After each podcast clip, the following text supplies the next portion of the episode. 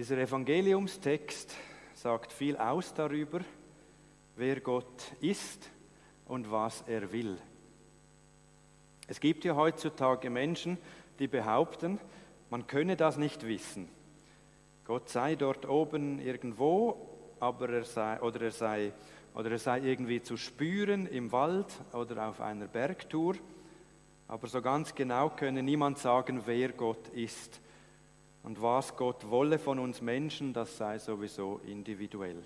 Das müsse jeder für sich selbst spüren oder entscheiden.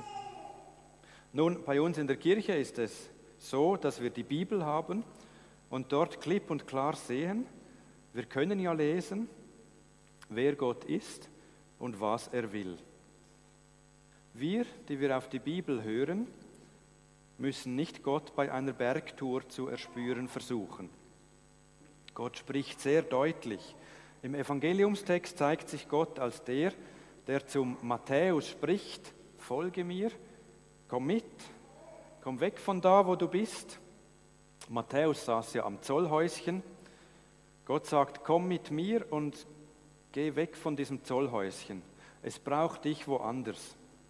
Hier am Zoll bist du am falschen Ort. Der Zoll tut dir nicht gut. Was du brauchst, ist die Gemeinschaft mit mir. Mit mir, das heißt mit Jesus von Nazareth. Wir wissen nicht viel, liebe Gemeinde, über diesen Matthäus, aber dass er ausgegrenzt war, dass er nicht dazugehörte und andere, die Pharisäer, eine schlechte Meinung hatten über ihn, das ist, soweit ich das sehe, klar. Gott will, Klammerbemerkung, Jesus ist Gott. Das muss man ab und zu wieder sagen. Jesus ist Gott. Klammer zu. Gott will, dass Gemeinschaft gelebt wird. Dass die Zöllner und Sünder zurückkommen in die Gemeinschaft. Wichtig dabei aber, Matthäus folgt Jesus nach. Er bleibt nicht sitzen, sondern gibt Antwort auf den Ruf von Jesus, indem er Jesus folgt. Ob Lina dereinst auch einmal diesen Ruf von Jesus hören und auf ihn antworten wird, wir wissen es nicht. Wir hoffen es auf jeden Fall. Wir hoffen in erster Linie, dass sie gar nie am Zollhäuschen sitzen wird, im übertragenen Sinne natürlich. Die Situation damals in Palästina, im besetzten Palästina, ist nicht die genau gleiche wie heute. Und heute können wir uns noch nicht vorstellen, was in 20, 30 Jahren sein wird, wenn Lina dann erwachsen wird. Aber wir hoffen und beten, dass unsere Kinder nie in so eine Situation kommen, wo sie ausgegrenzt und unbeliebt sind. Wiederum hoffen und beten wir, dass Jesus sie findet. Wenn immer sie in Gefahr kommen, wenn immer sie sich verirren auf dem Lebensweg, dann beten wir, schon heute, Jesus, du Heiland, führe unsere Kinder zurück in die Gemeinschaft mit dir. Lass sie nicht allein da am Zollhaus sitzen. Und nicht zu vergessen, wir können unseren Beitrag dazu leisten, dass die Kinder dann auch Ja sagen und Jesus folgen. Wie das geht? Nun, ich vermute, dass dieser Matthäus schon von Jesus gehört hatte, bevor dieser ihm dann begegnet ist. Sonst wäre Matthäus wohl kaum mitgegangen. Er muss schon Gutes über diesen Jesus von Nazareth gehört haben und sich gedacht haben, wenn der mich ruft, wow, da gehe ich mit. So ist es unsere Aufgabe, unseren Kindern von Jesus zu erzählen diese Aufgabe ist nicht delegierbar. Die paar Religionsunterrichtslektionen in der Schule genügen niemals. Das müssen wir Eltern machen. Wir müssen unseren Kindern von Jesus erzählen, in Worten und in Liedern, in Gebeten und mit Bildern, dass dieser Jesus der ist, dem man folgen soll, damit sie es dann tun, wenn sie gerufen werden. Es wird nicht genügen, die Kinder nur vor dem Zollhäuschen zu warnen.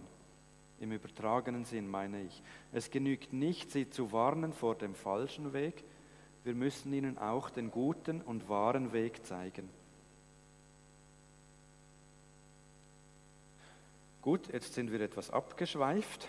Wir waren bei der Frage, was Gott will. Gott will Gemeinschaft. Dass Zöllner und Sünder zurückkommen in die Gemeinschaft. Darum ist Jesus gekommen. Er kommt als Arzt in diese Welt zu den Kranken, zu denen, die durch ihre Krankheit getrennt sind von der Gemeinschaft. Unsere Corona-Pandemie, ich glaube in Schweden war es nicht ganz anders als in der Schweiz, unsere Corona-Pandemie-Zeit, die hat uns deutlich den Zusammenhang gezeigt zwischen Kranksein und Trennung. Die Infizierten mussten in Isolation, sie waren gezwungen, sich von der Gemeinschaft fernzuhalten. Und da kommt nun Jesus und stellt die Gemeinschaft wieder her. Er ist der Arzt, der die Kranken heilt und sie wieder zurückbringt in die Gemeinschaft. Mit welcher Medizin? Hm, was hat Jesus für eine Medizin zu bieten? Die Liebe. Er setzt sich zusammen mit Zöllnern und Sündern. Man stelle sich das vor mit denen, die von allen verachtet waren damals, mit denen sitzt er zusammen, weil er sie liebt und weil er Gemeinschaft haben will, gerade mit ihnen. Die Gesunden brauchen den Arzt nicht, aber die Kranken. Und Jesus kommt und heilt, was krank ist. Letzter Punkt der Predigt, die Pharisäer. Wie geht Gott eigentlich mit den Pharisäern um? Wer ist Gott und was will Gott? Diese Frage habe ich an den Anfang der Predigt gestellt und auch jetzt erhalten wir eine deutliche Antwort auf diese Frage. Gott ist barmherzig. Darum geht er zu den Sündern hin und ruft sie zurück in die Gemeinschaft mit ihm. Und er will diese Barmherzigkeit auch bei uns Menschen sehen. Das ist es, was Gott will. Gott hat Wohlgefallen an Barmherzigkeit. Und der Satz, ein Zitat aus dem Alten Testament, das da Jesus den Pharisäern in Erinnerung ruft, der Satz geht weiter, ich habe Wohlgefallen an Barmherzigkeit und nicht am Opfer. Hm? Warum Opfer? Wo kommt jetzt dieses Stichwort her? Worum geht es da? Liebe Gemeinde, es geht da um uns. So wie die Pharisäer damals die Opfervorschriften ganz genau eingehalten haben, damit sie vor Gott und den Menschen gut dastehen, so machen auch wir heute das und jenes, damit wir vor Gott und den Menschen gut dastehen. Das Problem dabei ist, Gott will das gar nicht. Wir haben in der Lesung vorhin aus dem Jeremia-Buch gehört. Uns ist sowieso alles geschenkt. Unser Weise Sein, unsere Stärke, unser Reichtum, das ist schlussendlich alles geschenkt. Wenn wir uns rühmen wollen, dann sollen wir uns dessen rühmen, dass wir in all dem Gott erkennen. Und diese sprichwörtlichen Pharisäer, die wir auch immer mal wieder sind, die halten eben sich selber für groß. Und sie vergessen, oder sagen wir, wir vergessen immer wieder, was Gott will. Er will Barmherzigkeit, Recht und Gerechtigkeit. Und darum sind wir hier, liebe Gemeinde. Wir wollen uns heute daran erinnern lassen, wer Gott ist und was er will. Darum wird in jedem Gottesdienst aus der Bibel vorgelesen. Und darum sollen wir auch jeden Sonntag zum Gottesdienst kommen, um uns immer wieder daran erinnern zu lassen, dass Gott barmherzig ist und wir es auch sein sollen. Wir vergessen mindestens genauso schnell wie die Pharisäer damals, was Sache ist. Aber Gott ist barmherzig und ruft es uns heute in Erinnerung, wie er es damals den Pharisäern in Erinnerung gerufen hat.